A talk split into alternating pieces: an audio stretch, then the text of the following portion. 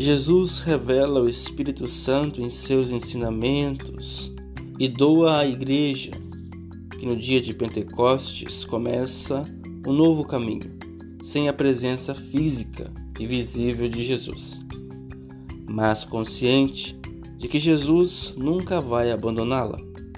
Estarei convosco até o fim do mundo. Como é belo saber disso e meditar sobre essa consolação de nossa vida. Deus nunca nos deixa órfãos, mas sempre somos cuidados pelo Espírito Santo e pela Igreja, que vela sobre nós como uma mãe terna e primorosa. Por que termos medo? Se Deus é conosco, quem será contra nós?